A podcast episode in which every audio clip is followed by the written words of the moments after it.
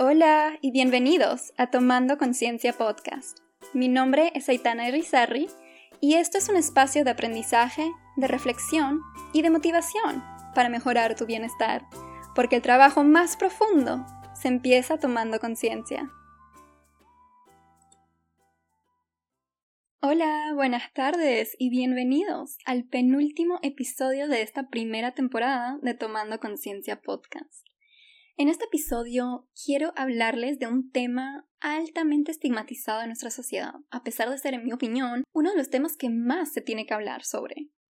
En los últimos años de pandemia hemos observado un nivel muy alto de suicidio y más específicamente de suicidio por jóvenes alrededor del mundo. Y eso hace aún más urgente la necesidad de desarrollar conversación acerca de este tema.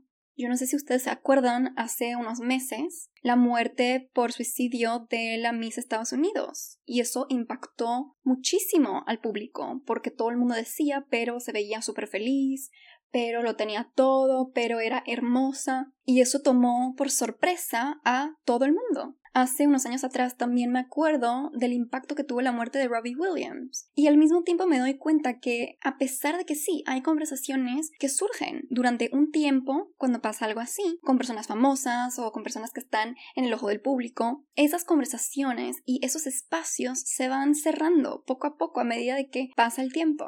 Pero el suicidio no desaparece solo porque paramos de hablar de aquello y creo que tenemos que hacer un esfuerzo consciente como sociedad para seguir abriendo esos espacios donde podemos discutir ese tema y no solamente hacerlo cuando surgen incidentes como pasó con la Miss Estados Unidos o con Robbie Williams, con esas personas famosas, ¿cierto? Y por eso quise abrir este espacio aquí. Yo creo que por un lado hay un estigma alrededor del tema que hace que mucha gente lo vea como algo tabú, que dicen no lo puedo hablar o voy a cerrar los ojos, voy a mirar hacia otro lado o pienso que la persona está exagerando y no lo voy a tomar en serio. Pero por otro lado, siento que justamente por ese estigma es que también hay muchas personas que no es que no lo quieran hablar, sino más bien no saben cómo abordar el tema, no saben qué hacer, no saben cómo intervenir y tampoco saben cómo detectarlo. Yo creo que el estigma ha oprimido el conocimiento y la voluntad de ir más allá, de saber más.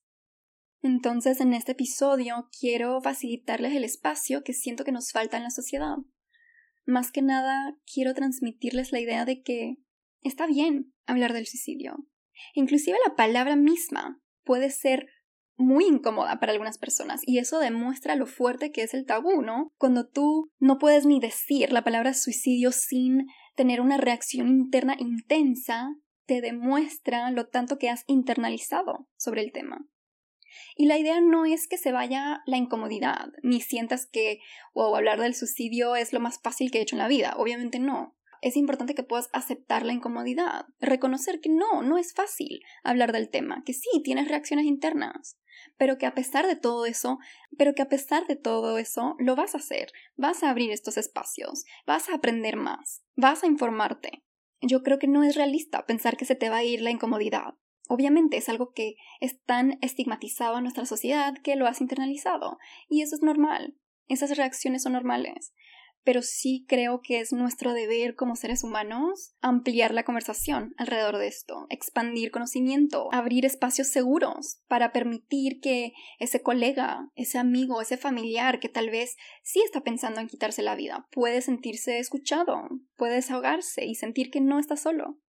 No necesitas ser un profesional de la salud mental para salvar una vida arriesgada por el suicidio. Entonces, para empezar este episodio, quisiera leerles algunas estadísticas de la OMS sobre el suicidio porque yo creo que eso ayuda a entender la importancia del tema y el impacto que tiene en la sociedad.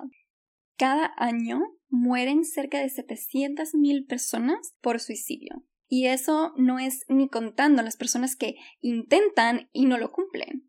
Por cada suicidio consumado hay muchísimas tentativas de suicidio. Y eso es importante porque en la población general, y eso lo voy a hablar un poco más después cuando hablo de eh, riesgo suicida, pero un intento de suicidio que no se consume es el factor individual de riesgo más importante que existe. Cuando una persona tiene un historial de un intento o más de un intento, eso incrementa considerablemente la probabilidad de que esa persona lo va a volver a intentar en un futuro. Y yo creo que el impacto de una muerte por suicidio se puede notar muchísimo en la sociedad. Cuando surgió lo de mis Estados Unidos, yo trabajo para una línea de apoyo emocional aquí en Panamá, se llama Te Escucho Panamá. Y cuando surgió eh, las noticias de la Miss Estados Unidos, recibimos un número de llamadas muchísimo más alto que lo normal en nuestra línea de apoyo. Cuando una persona ve en las noticias que hay muerte por suicidio o una persona famosa comite el acto, eso va a tener un impacto muy fuerte en el resto de la población. Y por eso vas a ver esos incrementos en llamadas, esas necesidades, esas destrezas, esas crisis que van a tener que ser atendidas en el momento. Otra estadística importante es que el suicidio es la cuarta causa de muerte entre los jóvenes de 15 a 19 años. Y como les digo, la muerte por suicidio, especialmente también en Latinoamérica, ha incrementado en la población joven a raíz de la pandemia y el 77% de los suicidios se produce en los países de ingresos bajos y medianos. La pérdida de trabajo, las dificultades académicas, las dificultades económicas, la soledad, la isolación, todos esos factores que se vieron aumentados durante la cuarentena y durante la pandemia en general, también aumentan el riesgo suicida. Y yo creo que el estigma y el tabú acerca del suicidio están también muy liados a los mitos que existen sobre el tema. Y no solamente son muchos, pero también es impresionante la cantidad de personas que creen en esos mitos y que no entienden que no reflejan la realidad. Y la propagación de esos mitos es increíblemente detrimental porque eso contribuye a más estigma. Y quiero también compartirles algunos de esos mitos que son tan prevalentes en nuestra sociedad. Yo creo que uno de los mitos más propagados es esa creencia de que si hablas del suicidio, le estás poniendo la idea en la cabeza a la otra persona y básicamente estás incrementando el riesgo para esa persona. Y eso es un mito. Es más, investigaciones han encontrado que la verdad es completamente opuesta. Cuando tú hablas del tema y creas ese espacio, le estás quitando al tabú, le estás quitando el estigma que hace que muchas personas que contemplan el suicidio no hablen. Y esas personas muchas veces no saben con quién hablar, tienen miedo a que los juzguen o a no ser escuchados. Pero cuando tú les ofreces ese espacio, les demuestras que existen posibilidades además del suicidio, les das tiempo para reflexionar y también considerar otras opciones. Otro mito que también creo que es muy presente en la sociedad es la creencia de que una persona que está pensando en quitarse la vida quiere morir. De hecho, es mayormente una señal de ayuda. En muchos casos, la persona está buscando que alguien la ayude. Muchas veces esos pensamientos son aterradores y la persona tiene muchísimo miedo porque no sabe cómo lidiar con esos pensamientos. Y creo que es muy común pensar que si una persona quiere morir, nada de lo que yo pueda hacer o lo que yo pueda decir la va a hacer cambiar de opinión. Pero la realidad es que mayormente esa persona está buscando a alguien que le ayude a salir de eso, porque ella también tiene miedo. Con eso dicho, también está la otra cara de la misma pieza y es el hecho de que es importante tomar en serio un riesgo suicida y no pensar que la persona lo está haciendo por atención y que nunca lo va a finalizar, porque eso tampoco es cierto. Hay muchas veces que un intento puede ser impulsivo y no refleja las intenciones reales de la persona, la persona tal vez no quiera morir, pero al mismo tiempo eso no le quita el hecho de que las personas que hablan de morir por suicidio lo intentan si no tienen el apoyo que necesitan o la ayuda que buscan al hablar de aquello.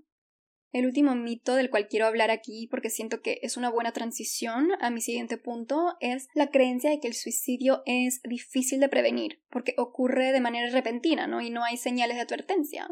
Y eso es falso. Hay muchísimas señales de alerta y factores de riesgo que uno puede aprender a reconocer y eso es lo que yo quiero compartir con ustedes ahorita. Yo creo que una parte súper importante, más que eso, siento que es el deber de cada uno de nosotros estar informados de estas cosas para poder reconocerlo en nuestros colegas, en nuestros amigos, en nuestros familiares. Esto le podría estar pasando a cualquier persona que conoces.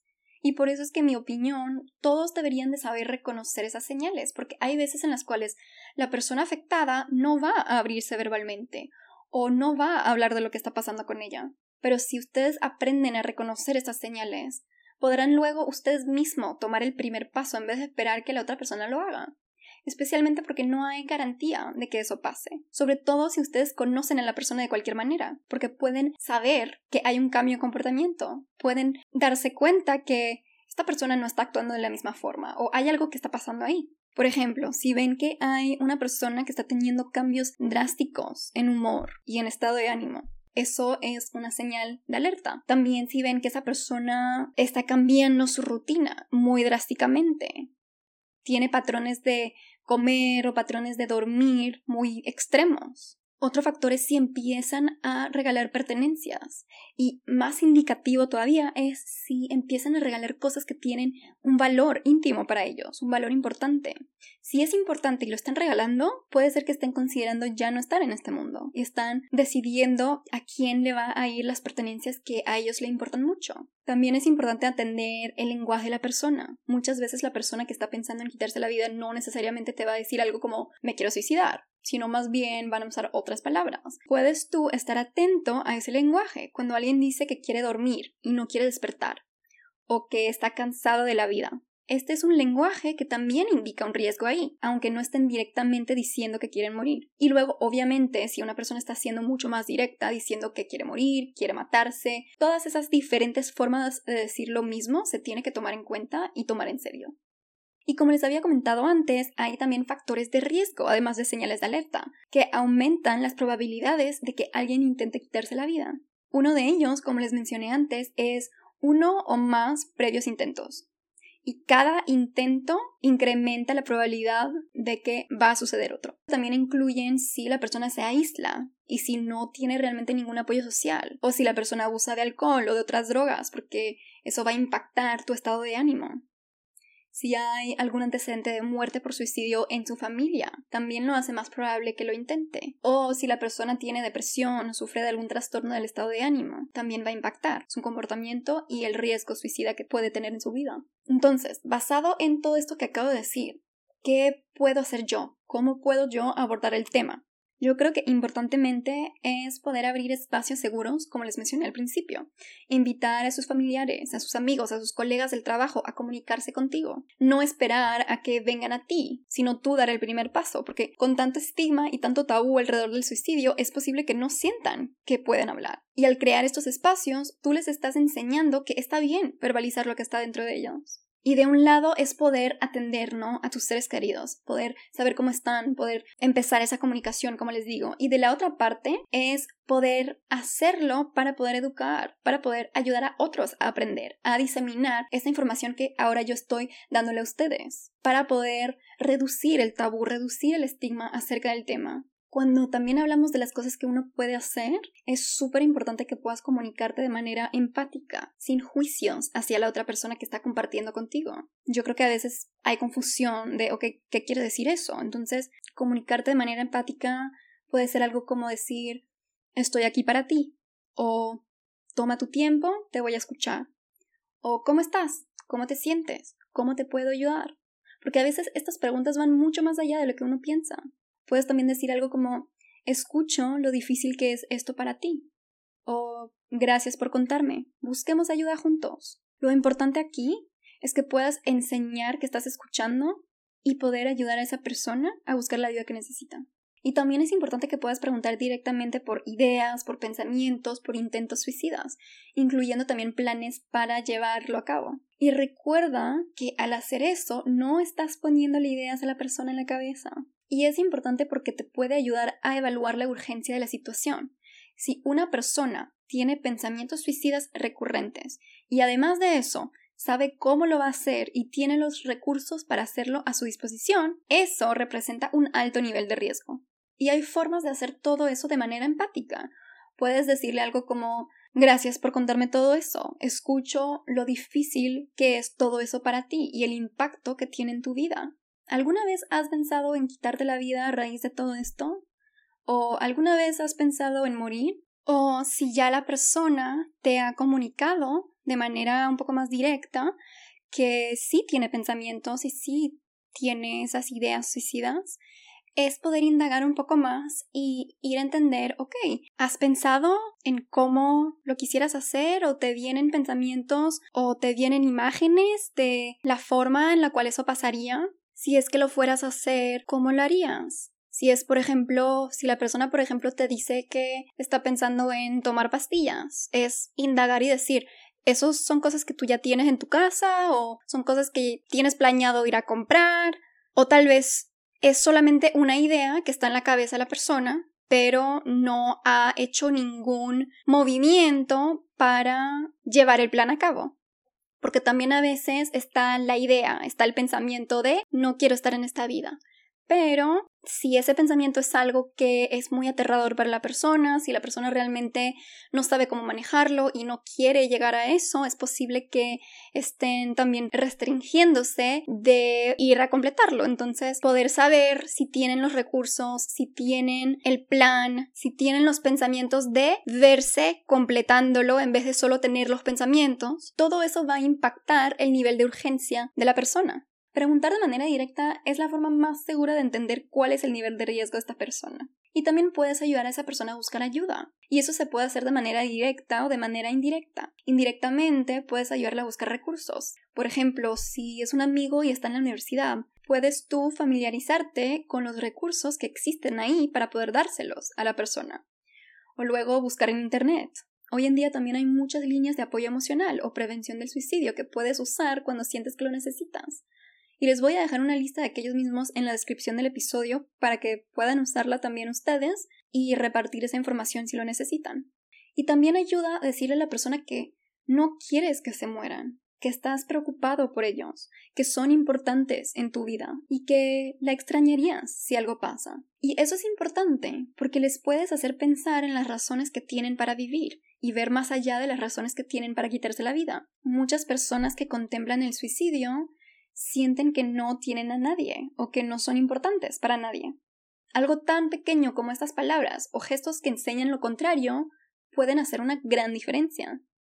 Y luego también creo que es importante hablar de las cosas que no deberías de decir en esos casos, porque al no saber cómo reaccionar, uno puede sin tener intención de hacerlo invalidar o hacer a la otra persona sentirse peor especialmente como no estamos acostumbrados, ¿verdad?, a lidiar con eso, o no estamos acostumbrados a hablarlo o a abrir esos espacios. Entonces, cuando tú observas lenguaje que indica pensamientos o ideas suicidas, no te rías ni lo minimices. Yo creo que hay esa tendencia a pensar que una persona no está hablando en serio, entonces en vez de indagar con seriedad y crear el espacio de escucha, uno pasa por encima de eso porque cree que la persona está bromeando o exagerando sus expresiones intencionalmente. Y yo creo que hoy en día se usa mucho esa expresión de ah, si no pasa esto me voy a morir. O sea, de usar esas palabras realmente como exageraciones y como manera de hablar sin realmente pensar en lo que dicen.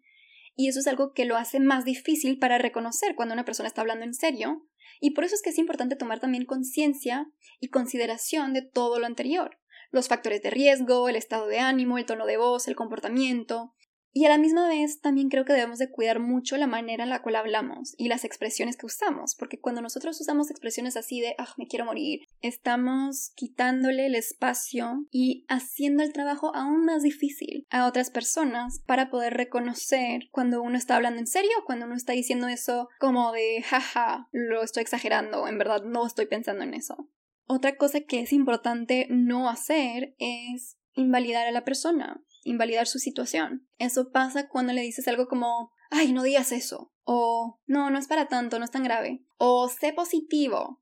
Particularmente ese de, no, no digas eso, porque el tema es tan tabú que eso puede ser nuestra reacción instintiva, ¿cierto? Decir, no, no digas eso, no quiero ni pensar que podría pasarte algo así. Pero cuando alguien nos habla del suicidio, decir, no digas eso encaja con la idea de que la persona al decir eso no cree realmente en la seriedad de la situación. Y eso también impacta a la otra persona, que te estaba hablando en serio, pero que ahora no sabe cómo reaccionar a lo que tú dijiste.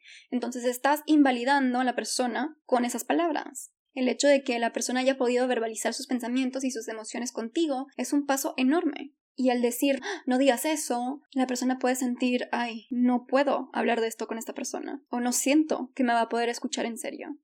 Otra cosa también que pienso que es muy importante es no quedarte callado, no dejes que sea un secreto. La idea, obviamente, es que la persona misma pueda tomar el paso hacia ser ayudada, ¿no?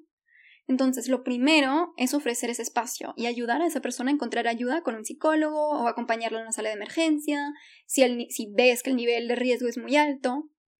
Pero si eso no pasa y sabes que la persona está en riesgo, tienes que tú tomar los pasos para alertar a las personas correctas. Es mejor encontrarle ayuda a esa persona que guardar el secreto y luego saber que se hicieron daño. Y les quiero contar un poco del plan que construimos junto a la persona como profesionales de la salud mental, si es que determinamos que hay un riesgo suicida. Creo que eso da una buena idea de lo que es importante enfocarse en cuando hay ese riesgo. Lo primero que se hace es determinar con la persona cuáles son las señales de riesgo. ¿Qué son esas cosas en la vida de esa persona que pueden detonar un comportamiento suicida? Entonces tú trabajas con esa persona para ayudarla a identificar esas cosas. Por ejemplo, tú identificas con ella que cuando ella se siente deprimida o desesperada o triste, luego le llega un pensamiento de que la vida sería mucho más fácil si ya no estaría en ese mundo. Entonces, luego de identificar esos desencadenantes, identificamos con la persona las cosas que ella puede hacer para mitigar los pensamientos y también los comportamientos suicida.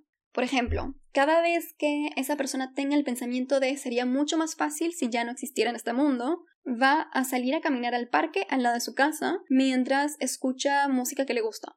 Por ejemplo, y siempre quieres identificar suficientes intervenciones para que la persona pueda escoger qué hacer en el momento. Y tiene que ver con lo que le funciona a ella y la hace sentir bien. Entonces, por eso es importante trabajar juntos en este plan. Luego de eso, también identificamos unos contactos el nombre, la relación con la persona y el número de teléfono que la persona puede llamar en caso tal de que sienta que sus intervenciones no están funcionando. Esas personas pueden ser familiares, colegas, amigos, puede ser realmente quien quiera, pero obviamente tiene que ver con lo cómodo que sería para esa persona poder hablar con esos contactos cuando está ella pasando por un momento donde tiene esos pensamientos. Y luego también le ayudamos a identificar lugares seguros y recursos de emergencias en caso tal de que el resto no funcione. Entonces, dependiendo de dónde vive, vas a buscar las salas de emergencias más cercanas o los hospitales o las clínicas que les podrían ayudar en esos momentos. Y la idea es que la persona se quede con esa información para que la pueda usar en los momentos donde la necesita. Y les comparto esto porque no necesitas ser un profesional de la salud mental para ayudar a una persona a tomar esos pasos. No todo el mundo va a estar viendo a un psicólogo o a un psiquiatra que van a poder ayudarles a construir su plan. Entonces, basado en todo esto, quiero que ustedes entiendan que son cosas que pueden ayudar a alguien a desarrollar. Cuando ustedes ven o experimentan un amigo, un familiar, un colega, alguien que conocen que sienten que está en riesgo suicida. Obviamente también es poder ayudarles a buscar la ayuda apropiada, a buscar un psicólogo, un psiquiatra, pero a veces eso puede tomar tiempo, entonces, entonces si la persona no quiere ir a urgencias o no tienen cómo ayudarla a tomar ese paso, pueden ayudarla a desarrollar un plan parecido.